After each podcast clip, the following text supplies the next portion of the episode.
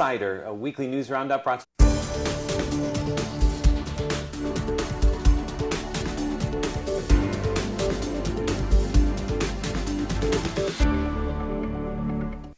This is Taiwan Insider, a weekly news roundup brought to you by Radio Taiwan International.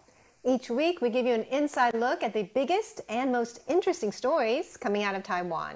I'm Natalie So. And I'm Andrew Ryan, and here's your week in a minute.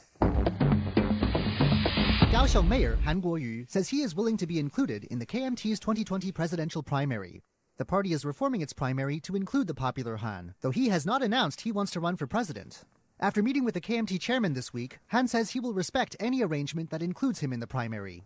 Two U.S. warships passed through the Taiwan Strait on Sunday. It is the seventh time U.S. warships have made such a passage since July 2018. President Tsai says the Taiwan Strait is international waters and is open to all. The U.S. Senate passed a resolution reaffirming U.S. commitment to Taiwan. It calls for continued arms sales to Taiwan and for high level visits between the two sides. The House of Representatives passed the same resolution in April. Guatemalan President Jimmy Morales is wrapping up a state visit to Taiwan. He has met with President Tsai, the legislature president, and Guatemalan students in Taiwan. Over 100 same sex couples have registered to marry on May 24th. That's the deadline the Constitutional Court set two years ago for same sex marriage to be legalized. Household registration offices are preparing to process their applications. And that's your week in a minute. Our top story this week is the U.S. sending two warships passing through the Taiwan Strait. Now, it's the seventh time the U.S. has done so since July 2018. Now, let's take a look at the USS William P. Lawrence that passed by this week. Now, this was the first time that the U.S. Pacific Fleet used the Automatic Identification System, or AIS, which allows their position to be monitored publicly. Now, the Navy says that it was a routine passage, and of course, this shows the U.S. commitment to a free and open Indo Pacific. Now, the U.S. and China are in a trade war and currently in trade talks. Now, recently I spoke with top military expert, Danjiang University professor Alexander Huang. I asked him if the U.S. could be using Taiwan as leverage in trade talks with China. This was his response. Taiwan is not only a bargaining chip, it's a trump card. Mm-hmm. Um, because uh, it's not because of how Trump's Taiwan Trump is so. yeah, Trump's Trump card is Taiwan. Why? It's not only because that we think we are important. It's because that China said that Taiwan issue is the most sensitive ones. They directly told um, President Trump even before he uh, he was inaugurated because he picked up a phone call from President Tsai Ing-wen. Right and China reacts. So, so President Trump got that taste mm-hmm. even before right. becoming the president. And he understands that Taiwan is the big bottom. If you really push hard, and, and the Chinese will jump really high. uh, and, and that's so, why Taiwan is the trump card. Is that good for us or bad for us? Uh, I, I think it's good and bad, it, depending on how we uh, work it out. Mm-hmm. And the key is uh, mutual trust. Do you think we can trust the U.S. as an ally to be there for us if we're in trouble with China? I think we can trust the United States, um, but but personally, I don't trust that how fast and how much mm. that they can do in time when I need it. Mm-hmm. I think the United States is for Taiwan. I think we got so many commonalities, shared values, and the United States like Taiwan a lot uh, at least Taiwan is a full-fledged democracy and, and shows a better path to all the Chinese people, according to, according to Vice President Mike Pence. So, so Taiwan is valuable, but, but uh, in terms of military conflict, we have to understand that there are limitations based on geography, availability, uh, mm-hmm. uh, and combat experience uh, and also uh, logistics. Again, that was Danjiang University professor Alexander Huang.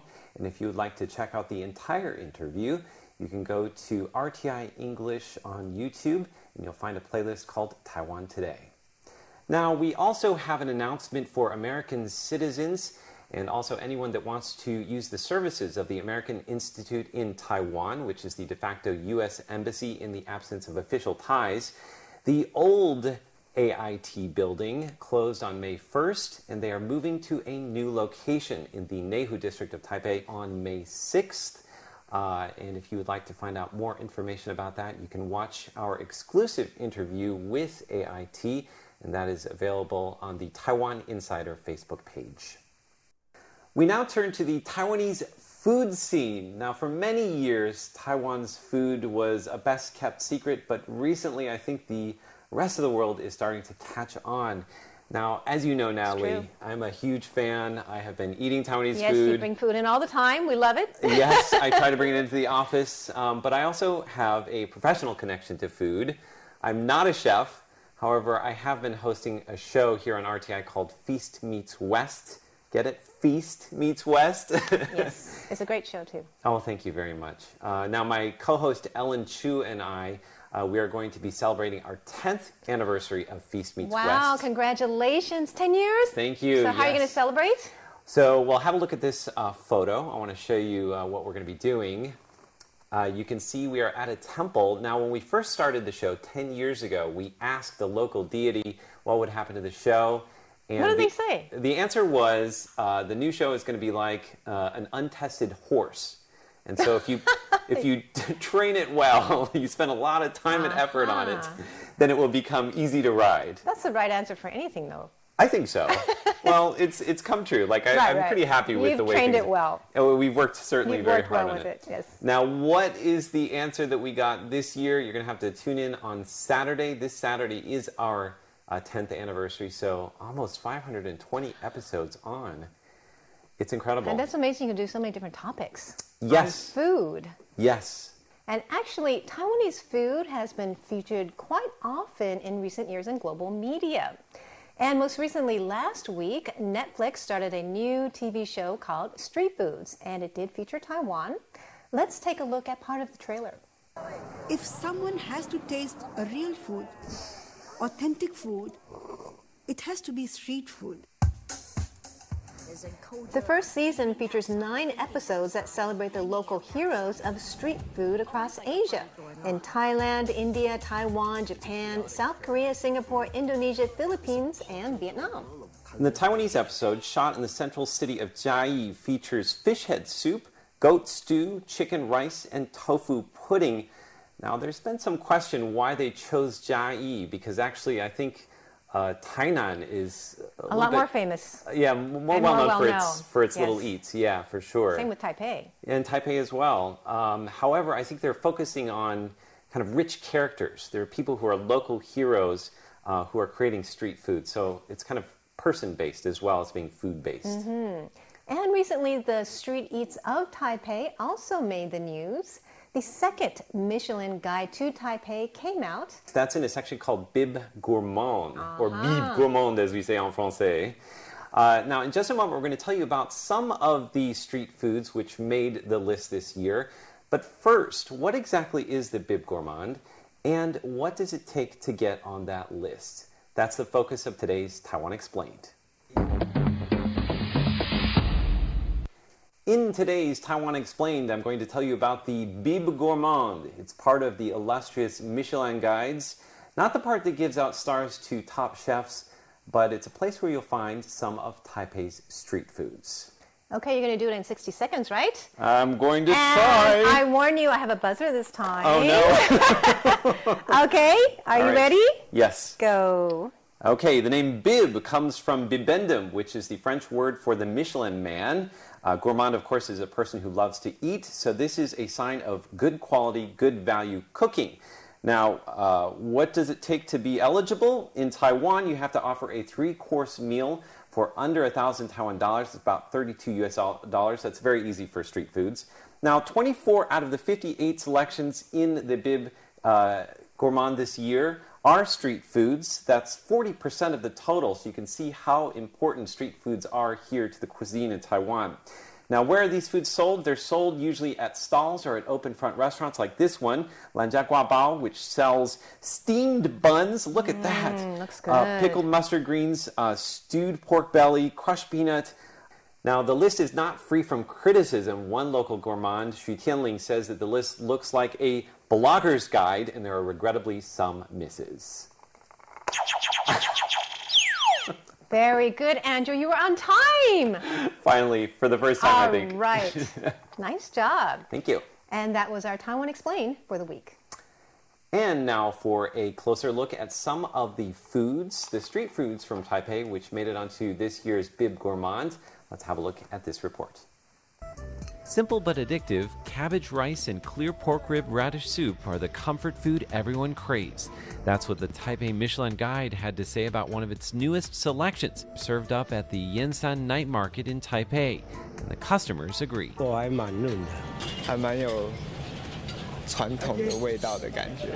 It's tender and very traditional, they say, it takes seven or eight hours to make this stock, but like many local street foods, it only costs a couple US dollars. There are eight Taipei night markets represented in the 2019 list. Three of those are new additions since last year Yansan, Gongguan, and Huaxi Street. This year's list includes a dessert for the first time hot sesame or peanut dumplings on shaved ice. And the least expensive food on the list? A sweet pastry baked in a clay oven. It's just 12 Taiwan dollars or about 40 cents US. Now, as we mentioned at the top of this segment, Taiwan's street foods have been kind of under the radar for many years. Do you think that the world is starting to catch on? I do. I mean, I see a lot of reports in major media like CNN, you Mm-hmm. know, telling us we have the best dessert in the world, or Mm. all kinds of reporters and travel bloggers, food bloggers are reporting about Taiwan food. Mm-hmm. And also, Taiwanese food is getting really popular in the United States. Mm, that's true. So we That's see all very true. kinds of like even the New Yorker did a feature on Taiwanese food in New York. That's so right. a lot of great coverage about our food and drinks. Boba, Mm-hmm. Absolutely. boba boba tea is really taken off all around the world. We also saw uh, the Eater, uh, sorry, Eater is a uh, Vox Media uh, website. They did a huge in depth uh, section all on Taipei foods, which was amazing. If you have the opportunity, you should check that out. We'll definitely have the links for you in the show notes uh, for today's program. So uh, it's good to see that uh, food is from Taiwan is, is hitting other countries in the world. You know, interestingly, I went to Haifa in Israel and even saw a Taipei restaurant there. Really? So if it makes it to Haifa, you know it's gone international. All right. Well, next to our segment, Taiwan by number. All right, every week we introduce a facet of Taiwan via a number. Now, in just a moment, we're going to take a look at about how artificial intelligence can help us detect depression. But first, let me ask Andrew if you can guess a number. Uh oh. Okay. I like testing you, Andrew. It's fun. I'm not sure I like being tested. no, I'm kidding. Okay, so this is the number, a percentage. Guess the percentage of people who have depression that actually seek help in Taiwan. Okay, the percentage of people in Taiwan that have depression that seek help.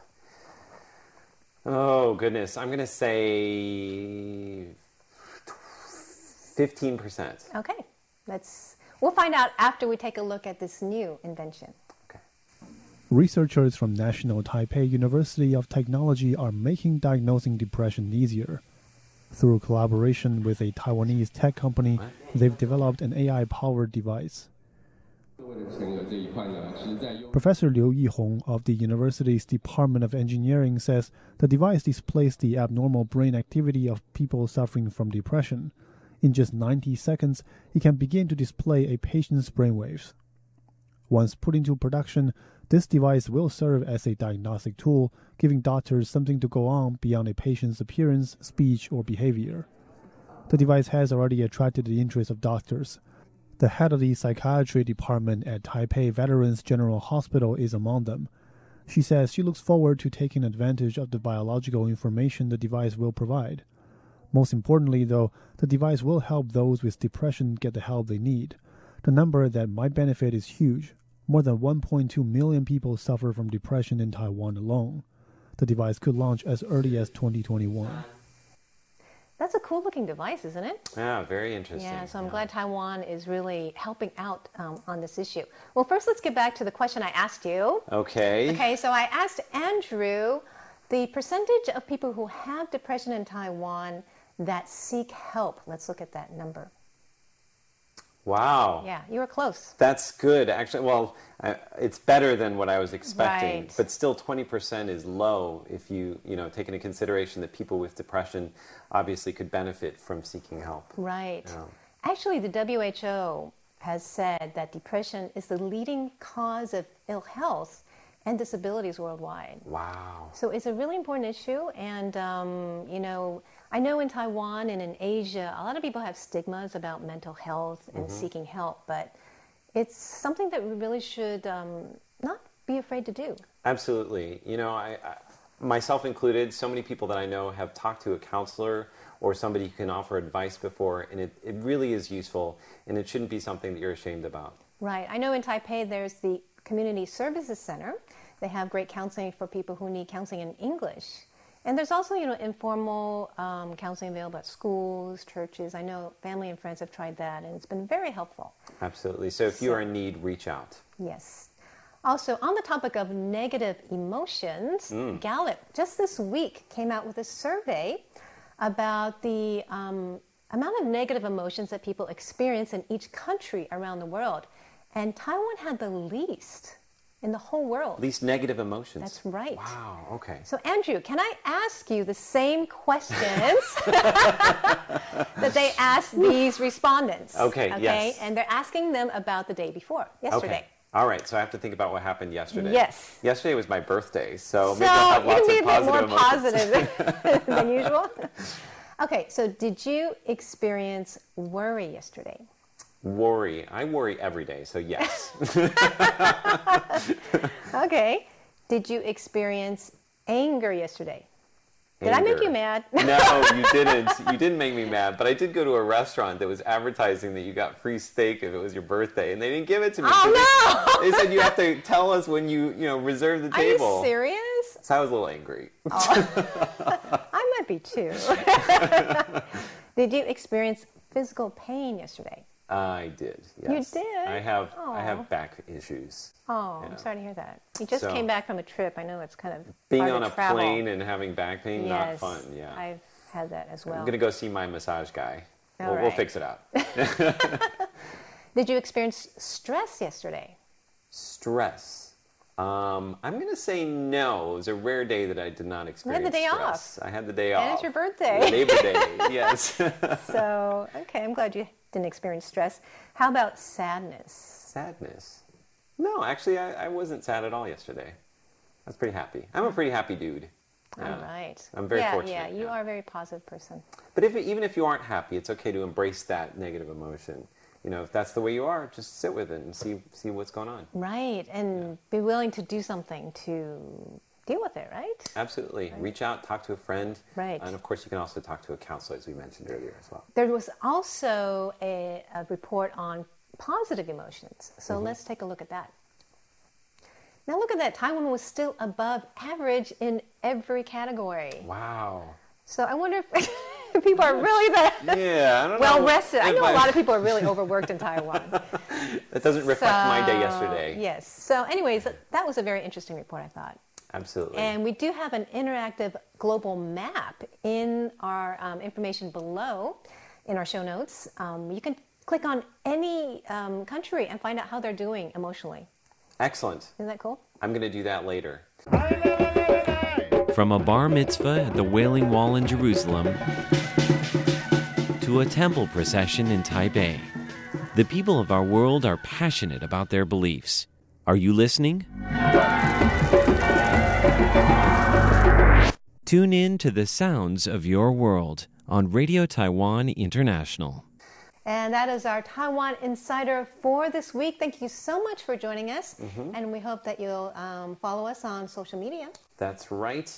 Uh, and check out also our show notes below. We'll have all sorts of information and some links for you to follow if you want to find out more information. For Taiwan Insider, I'm Andrew Ryan. I'm Natalie So. See you next week. Bye bye.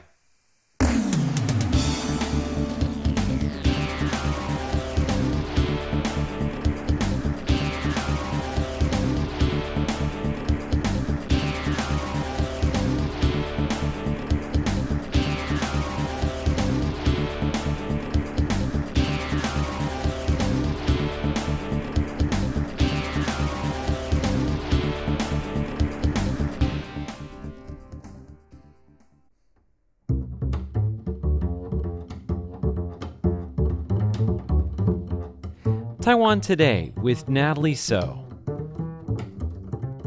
Hello and welcome to Taiwan Today. I'm Natalie So. This week, starting May 1st, the de facto embassy in Taiwan, the American Institute in Taiwan, closed its office in Taipei. That's because it is reopening to a bigger and better office on May 6th. This comes also as Taiwan and the U.S. commemorate 40 years of the U.S.'s Taiwan Relations Act which defines U.S. commitment to Taiwan in the absence of official ties. Now, Radio Taiwan International's Andrew Ryan recently had an exclusive interview with AIT spokesperson Amanda Mansour, which we'll broadcast today. The new AIT facility has been in the news in Taiwan for some time and Mansour tells us more about it. As of May 6th, we'll be welcoming people to our new compound in Neihu. Okay. Um, it's really large, it's really beautiful and modern. Um, people may know that we actually have office buildings all over the city, and they'll actually be um, all consolidated into this one new modern facility. Wow. And yeah. it's a it's a huge facility. It's 255 million dollar investment. That's right. And I've seen pictures of it. It looks really cool. Is there anything inside that we can look forward to? Any exciting surprises? Um, surprises, I'm not sure. There's a lot of really beautiful art um, from different Taiwan local artists mm-hmm. that we'll be highlighting. Um, the building itself, you know, as you mentioned, is is really large, really modern. We think it will just be a much more convenient experience for people who have to come and see it. But more importantly, this to us isn't just a a brick and mortar building. It is that, of course, mm-hmm. but it's also a, a, symbol of our commitment to the U.S. Taiwan relationship. I mean, this is us telling Taiwan and people here, we're here to stay, we're not going anywhere, we just made this enormous investment. Um, and as uh, people may not know, this is actually the only purpose built facility for any foreign mission in Taiwan. Okay, what does that mean? It means that um, you know the Japanese representatives or the French or the Italians, they use buildings that were built for other purposes. I see. Okay. So they use office space that might be in a skyscraper that hosts other mm-hmm. things. This is the other building that was constructed and designed explicitly to host a foreign mission to Taiwan. So it's a big deal and that also means that there are elements within the design that are connected to both the United States and Taiwan because it was very thoughtfully built as well. That's right. So, for example, we worked really hard to make sure that this building um, meets both the US and Taiwan's very high environmental standards. Um, the entranceway to the, the consular part of the building, so the place where people would go to uh, apply for a visa or a passport, uh, is called the Butterfly Pavilion, and it mm. actually features images of indigenous butterflies cool. to, to Taiwan and the United States. It's really beautiful and interesting. Yeah, we really hope people have opportunities to come by and see us. I'm imagining a lot of work is going into preparing this big move. Yes. What does it take to move the AIT? I mean, the, the short answer is months and months of planning. so I don't envy my colleagues who have been making spreadsheets and charts and working with different contractors and companies who are expert in moving IT equipment mm-hmm. and boxes and um, furniture and all these things. Um, you know, we have a very large staff. Everybody we have some some staff who's been in their offices for 20 30 40 wow. years so people have a lot of personal items they need to pack up it's, it's a really big process i think it's an emotional process for a yeah. lot of people but i think people are also really looking forward to kind of mm. greeting the future in this this big new uh, beautiful building where um, you know we'll get more sunlight and uh, and yeah, it's I don't know if you've been to the old building. Yes. It's it's pretty dingy. Yeah, it's on its. I don't want to say it's on its last legs, but literally it is on its last. Legs. It is on its last legs, and it doesn't. Um, I don't think it really projects the image that we want to be projecting about mm. the work that we're doing, which I think in a lot of ways is really cutting edge, and in a lot of ways is really future facing. Mm. Yeah. Now, one of the things we want to talk to you about today is the Taiwan Relations Act. Of course, not only is AIT celebrating 40 years, uh, the uh, Taiwan Relations Act, there are commemorative events to mark the fact that this act was passed by Congress and has been in place for 40 years. Right. Essentially, it's the cornerstone of, of ties between Taiwan and the United States. Can you maybe give us an idea of what exactly the act does and how can like the average person in Taipei feel that? Yeah, that's a great question. Um, so after the U.S. formally de-recognized China, there was a really strong the Republic of China.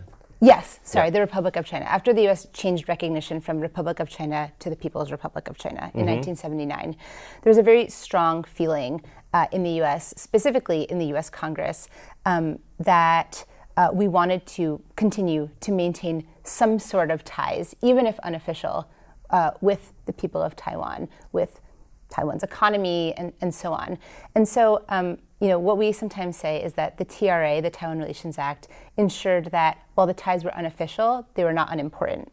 Okay. So um, the, the Taiwan Relations Act establishes a mechanism by which the United States and Taiwan can continue to have an economic relationship, can continue to have a cultural exchange relationship, um, and can also continue to have security cooperation mm-hmm. that we feel um, is in all of our best interests, uh, serves regional interests, and also serves a lot of our deeply held values. Mm. So um, the while the American Institute in Taiwan is not formally uh, an embassy or a consulate, we still do things like issue visas. We arrange exchange programs like the Fulbright Exchange. Um, we still uh, invite trade delegations to uh, try to enhance the trade and commercial relationship between the United States and Taiwan. Um, additionally, the United States recognizes directly in the Taiwan Relations Act that um, Taiwan's security the United States is very deeply invested in Taiwan's security and in the stability of the Taiwan Strait. And so, one of the commitments that the United States makes in the Taiwan Relations Act is that we will help Taiwan meet its self defense needs because we believe that Taiwan's ability to meet its self defense needs serves Taiwan's interests, but also serves US and regional interests. Um, and as we look now uh, more broadly and uh, we talk a lot about the Indo Pacific region, the Indo Pacific strategy that the, the, the administration uh, rolled out maybe two years ago. We recognize that Taiwan's ability to to uh, sustain its self defense and the peace and stability of the Taiwan Strait is, is crucial also to the broader uh, Indo Pacific regional stability. Now, reading the Taiwan Relations Act, you can see that there's room for interpretation in the language of the act uh, in, in particular in terms of the kinds of defensive weapons that Taiwan can purchase from the United States. Of course, the United States can determine what kinds of weapons Taiwan would need. Taiwan makes a request, the United States evaluates the request, and then follows through with it. I'm curious um, how much has the United States interpretation of the Taiwan Relations Act shifted over the last 40 years from administration to administration? Yeah, so I mean, I would first just address one part of your question, which is that the process by which um, Taiwan requests an arms purchase and the United States evaluates it isn't quite so linear. Mm-hmm. Um, the United States and Taiwan are in regular touch about Taiwan's defense needs. It's more of a consultative process where we discuss and decide together uh, what Taiwan needs and what the United States is in a position to provide. So, at the point at which Taiwan makes the request, uh, Taiwan and the United States have actually already been discussing that sort of a package that they've asked for. Yeah, generally speaking, it's an ongoing consultative process by which we're always talking about, um, you know, what the future needs will be and how Taiwan can, can best meet its needs today, but also needs of the future. But to answer your question about interpretations of mm. the Taiwan Relations Act, you know, uh, the law itself is is fairly simple. Um, I think generally uh, different administrations bring with them different priorities. They're looking at enhancing different parts of the U.S. Taiwan relationship, so they perhaps focus on different parts of the law. But to me, you know, interestingly, our policy towards Taiwan really hasn't changed in 40 years. Mm. Um, I sometimes feel like a broken record. A lot of my job is saying our policy has not changed. You know, um, reiterating things seems to be a very no, important literally part of it. saying that our yeah. policy has not changed. That's yeah. a really important part of my job, reiterating that our policy has not changed.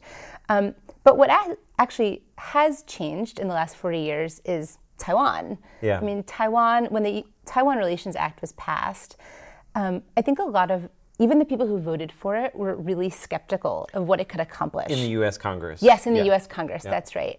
You know, at the time, Taiwan was not a democracy. It was not the economic powerhouse that it's become, the, the high tech center. People didn't really know what could be accomplished through purely unofficial ties. There was no arrangement like this elsewhere in the world. And so when you ask a lot of the people who actually voted on the Taiwan Relations Act, how they feel in retrospect, they say it sort of exceeded their wildest expectations. Wow. In part because the US Taiwan relationship has grown so much, but in part because Taiwan itself has really developed into a vibrant democracy, into a bustling market economy, um, like I said, into a, a high tech powerhouse. And so I think the reason that the US Taiwan relationship looks so different than it did 40 years ago has a lot to do with the fact that Taiwan look so different. Yes. Well, actually, looking at the Taiwan Relations Act, it says 18 million people of Taiwan. Now it's 23 million people, Yeah. and the demographics have totally changed. That's exactly right. Now, as far as you know, does the United States have any similar relationship or a similar act governing relations with any other place in the world? I'm not aware of anything like it. I mean, people, I think, like I said at the time, people were really skeptical of what the Taiwan Relations Act could really achieve, what are unofficial ties. Um, but it's sort of a singular legislative accomplishment. And, um, you know, we all know that Congress, some, the US Congress, I think in Taiwan this is also true, that legislatures in general sometimes have trouble finding points of consensus. Yes. Um, and in the United States, for a long time, and certainly today, support for U.S. Taiwan partnership is, is truly a, a, a bipartisan issue, mm. an issue of bipartisan consensus. And if you look at the last few pieces of legislation that have moved through U.S. Congress and Taiwan, and a lot of them are largely symbolic, just uh, like, for example, the Taiwan Travel Act, uh, recognizing the importance of high-level visitors back and forth between the U.S. and Taiwan. These Like acts- government, like high level government visitors, yeah. Exactly. Uh, these pieces of legislation tend to pass almost unanimously, if not con- unanimously, which is pretty unusual in U.S. Congress. I mean, I don't know if you've been unusual, following the news, but it could be a very partisan environment. But one thing that um, that members of Congress, of U.S. Congress, seem to agree on is the value of the U.S.-Taiwan relationship, um, and that's one of the reasons we're so happy to have a delegation of members of U.S. Congress uh, coming out to to mark um, the anniversary of this very important and um, yeah, this, this important legislative achievement from 40 years ago. Um, we even had a former member of Congress who was visiting uh, under other circumstances, who was one of the people who, who voted on the Taiwan Relations Act. Wow, Yeah, wow, she was really involved uh, in the formulation of the act, and she said even she really wasn't sure, but is so incredibly proud. Wow, wow, Yeah. wow. Now, I know that security is a huge part of um, the reason why Taiwan Relations Act is so uh, important, not just because of weapon sales. Um, I want to read to you another part of it here. It says, It is the policy of the United States to maintain the capacity of the United States to resist any resort to force or other forms of con- coercion that would jeopardize the security or the social or economic system of the people in Taiwan. Can you tell me what does that involve? What, what does that look like? Yeah, so what that means is that um, the United States believes that any settlement, any solution between Taiwan uh, and, or between, let's say, between Taipei and Beijing, uh, needs to be one that comes as a result of peaceful negotiations. So when we signed the Taiwan Relations Act, and if you look at the uh, the three joint communiques between the United States and um, and Beijing, they all rest on the assumption that the solution to this situation will be one that comes as a result of peaceful negotiations. And any efforts to use violence or even um, use coercion that threatens violence is contrary to that type of outcome. Um, and specifically, we believe is, is really detrimental uh, to the stability of the Taiwan Strait and to the people on both sides of the strait. We'll be broadcasting more of RTI host Andrew Ryan's interview with AIT spokesperson Amanda Mansour next week as they continue to talk about cross strait security, fake news, and much more. Thanks for tuning in to Taiwan Today. I'm Natalie So.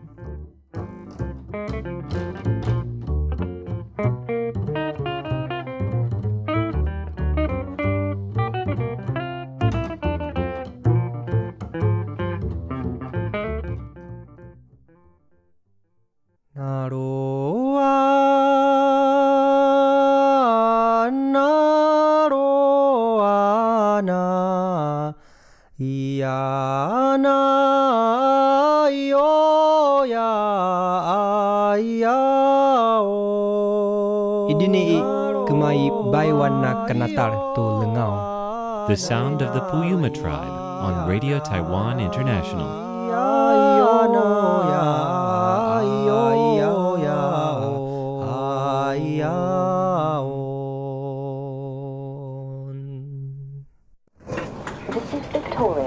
From the London Underground to the Taipei Metro, the people of our world are going places. Are you listening? Tune in to the sounds of your world on Radio Taiwan International. Welcome to the RTI Time Machine. Today's time traveler is John Van Trieste, and the destination Taiwan's maps.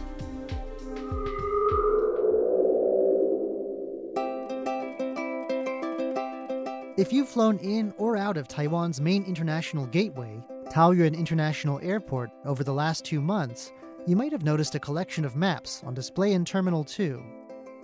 Ranging over centuries, from the early modern period to our own time, these maps include a common element Taiwan. This is The Imagined Island Images of Taiwan, Taiwan Mambo, a curiously titled exhibit recently put on in the airport by the National Museum of Taiwan History.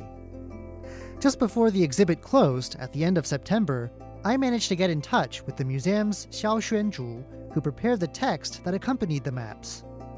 He joins us today to discuss the imagination that went into mapping Taiwan in the past, to introduce some of the maps featured in the exhibit, and to explain the dance like way Taiwan has moved on maps over time. 地图这种东西啊，它其实是一个不尽然是一个完全科学。 One thing Mr. Xiao says we must get used to early on is the idea that maps are never purely objective.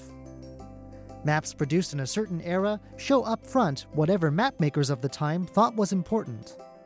The way Taiwan shows up in maps throughout history reflects what people of different times wanted to get out of Taiwan, or at least what they thought about the island. Mr. Xiao contends that this principle is true even of our own maps today, which show what's important to us, where highways and interesting attractions are, for instance. 所以你在航海图上面，你就会看到说，它其实可能不是台湾一个岛出现。 Maps showing Taiwan can be divided into several periods, and I asked Mr. Xiao to guide us through the maps of each. What interests or biases do the maps of different times show? And while we're at it, what visual features distinguish the maps of different periods? Early Western maps from the European Age of Navigation are among the first to show Taiwan clearly. They're often maps not just of Taiwan, but of East or Southeast Asia in general. They show an interest in seafaring, marking features like latitude. However, early on, Westerners had a poor understanding of Taiwan's features, and at first, maps can show Taiwan as split into a number of separate islands. From the late 17th century to the late 19th century, Taiwan's western half was ruled by Imperial China's Qing dynasty. Maps from this period are done in an ink painting style. In these maps, Taiwan's features are deliberately distorted with important points, like the then capital city of Tainan, made bigger and more prominent than other features.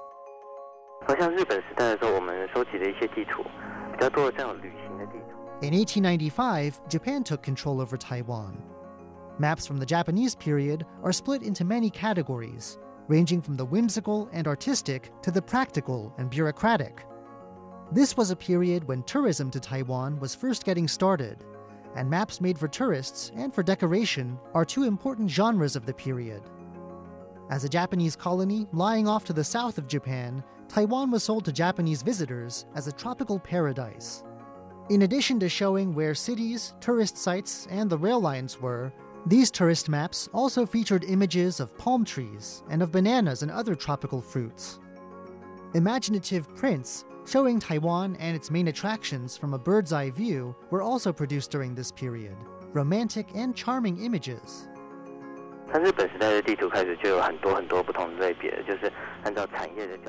while these maps were being made, though, surveys were conducted all over the island. Japanese anthropologists went on field surveys to list and map the distribution of Taiwan's indigenous peoples. Resource surveys were carried out too, looking at land use, and mapping out the potential economic uses of land. There were, for example, forestry maps mapping possible sources of lumber. With the end of Japanese rule and World War II in 1945, the exhibit moves on to look at maps printed under the post war Republic of China government. These include maps used for teaching in the school curriculum More contemporary maps on display, meanwhile, have been made by both schools and communities, and they feature the things that locals find important. They tend to focus on things like memories and features outsiders might not find important, but which are thought of fondly by locals. Around 20 specific maps were on display in this exhibit, and here Mr. Xiao introduces a few. 第一张叫做中华领土及海岸线精准海图。 One is a 1596 map by Dutchman Jan Huygen van Linschoten. It's a map of Southeast Asia and China's southeast coast.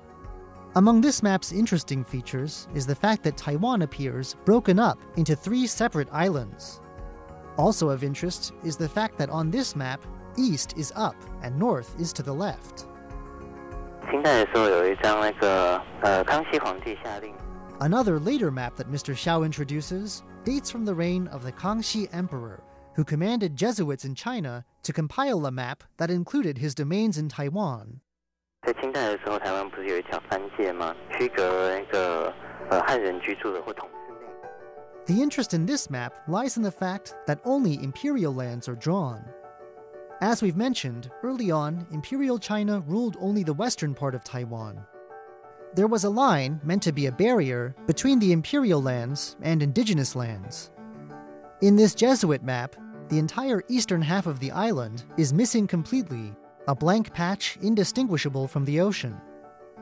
Mr. Xiao says that even as foreign maps of Taiwan became more accurate, lines continued to be drawn down the middle of the island, the imperial half labeled Taiwan, and the eastern half beyond the pale excluded from it Ambiguity about who controlled the east would later bring trouble. 我们有一张台湾铁道线路图，那里面除了真正 From the Japanese period, in Age of Rail, comes a map that shows Taiwan's rail network, but which also draws attention to another parallel transit system human powered cart rails, which extended into many areas that railways didn't reach. The English tagline to this exhibit is a bit intriguing.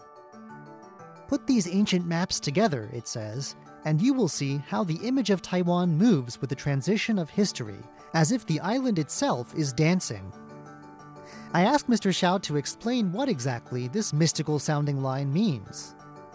As it turns out, this line is meant to be taken literally.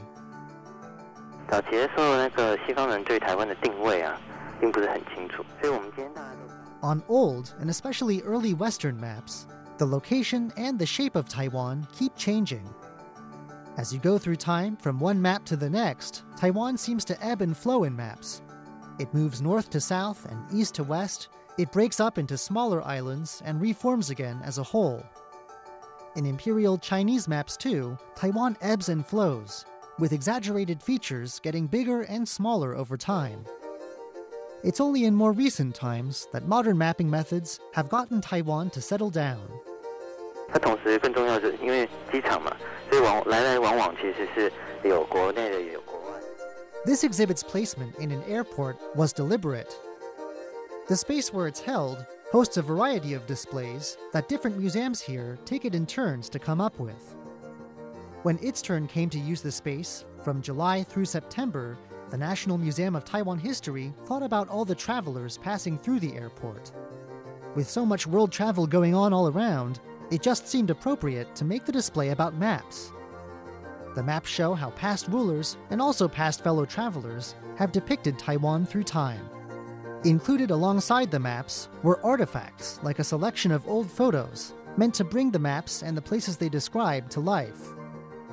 Though the exhibit wrapped up just a week ago, you can still visit the website of the National Museum of Taiwan History and scroll through images showing Taiwan as it's appeared in maps over the centuries. I'm John Van Trieste, and I hope you'll join me again next week for another journey through time.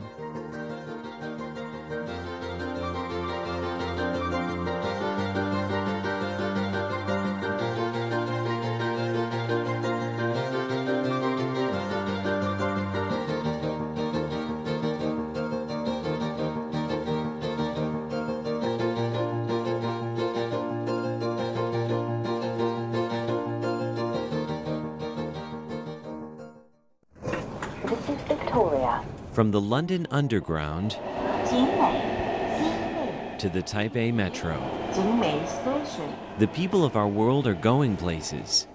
Are you listening? Tune in to the sounds of your world on Radio Taiwan International. This is Taiwan Explained, brought to you by Radio Taiwan International.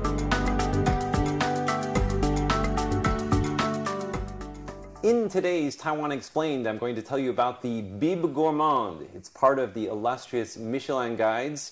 Not the part that gives out stars to top chefs, but it's a place where you'll find some of Taipei's street foods. Okay, you're going to do it in 60 seconds, right? I'm going to and try. I warn you, I have a buzzer this time. Oh no. okay, are All you right. ready? Yes. Go. Okay, the name Bib comes from bibendum, which is the French word for the Michelin man. Uh, gourmand, of course, is a person who loves to eat, so this is a sign of good quality, good value cooking. Now, uh, what does it take to be eligible? In Taiwan, you have to offer a three course meal for under a thousand Taiwan dollars. It's about 32 US dollars. That's very easy for street foods. Now, 24 out of the 58 selections in the Bib uh, Gourmand this year are street foods. That's 40% of the total, so you can see how important street foods are here to the cuisine in Taiwan. Now, where are these foods sold? They're sold usually at stalls or at open front restaurants like this one, Lanjia Gua Bao, which sells steamed buns. Look at that. Mm, Uh, pickled mustard greens, uh, stewed pork belly, crushed peanut. Now, the list is not free from criticism. One local gourmand, Xu Tianling, says that the list looks like a blogger's guide, and there are regrettably some misses. Very good, Andrew. You were on time. Finally, for the first time, I think. right. nice job. Thank you. And that was our Taiwan Explained for the week. And now for a closer look at some of the foods, the street foods from Taipei, which made it onto this year's Bib Gourmand. Let's have a look at this report. Simple but addictive, cabbage rice and clear pork rib radish soup are the comfort food everyone craves. That's what the Taipei Michelin Guide had to say about one of its newest selections, served up at the Yansan Night Market in Taipei. And the customers agree.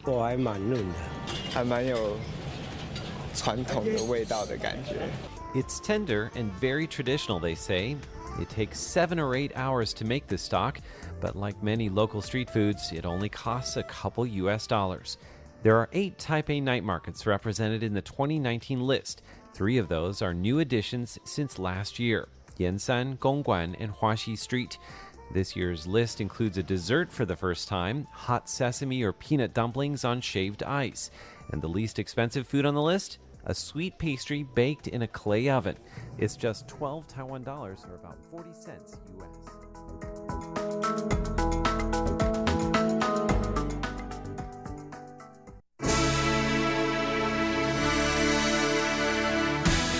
Thank you for listening to Radio Taiwan International, broadcasting from Taipei, Taiwan. Check out our website at english.rti.org.tw. Again, that's english.rti.org.tw for the latest news and features from Taiwan. You can also listen to our programs and watch videos as well. Our 60 minute English language program can also be heard every day at the following times and frequencies. In southern China and South Asia from 1600 to 1700 UTC on 6180 kilohertz. Again, that's in southern China and South Asia from 1600 to 1700 UTC on 6180 kilohertz. And in Southeast Asia from 0300 to 0400 UTC on 15320 kilohertz. Again, that's in Southeast Asia from 0300 to 0400 UTC on 15320 kilohertz favorites. We'd love to hear from you. Please send your comments to P.O. Box 123 199, Taipei, Taiwan. Again, that's P.O. Box 123 199, Taipei, Taiwan. Or send an email to rti at rti.org.tw. Again, that's rti at rti.org.tw. Also, visit us on Facebook. The address is fb.me forward slash Radio Taiwan International. Once again, on Facebook, we're located at fb.me forward slash Radio Taiwan International for videos, photos, and news of interest from Taiwan. Thank you once again for listening to Radio Taiwan International.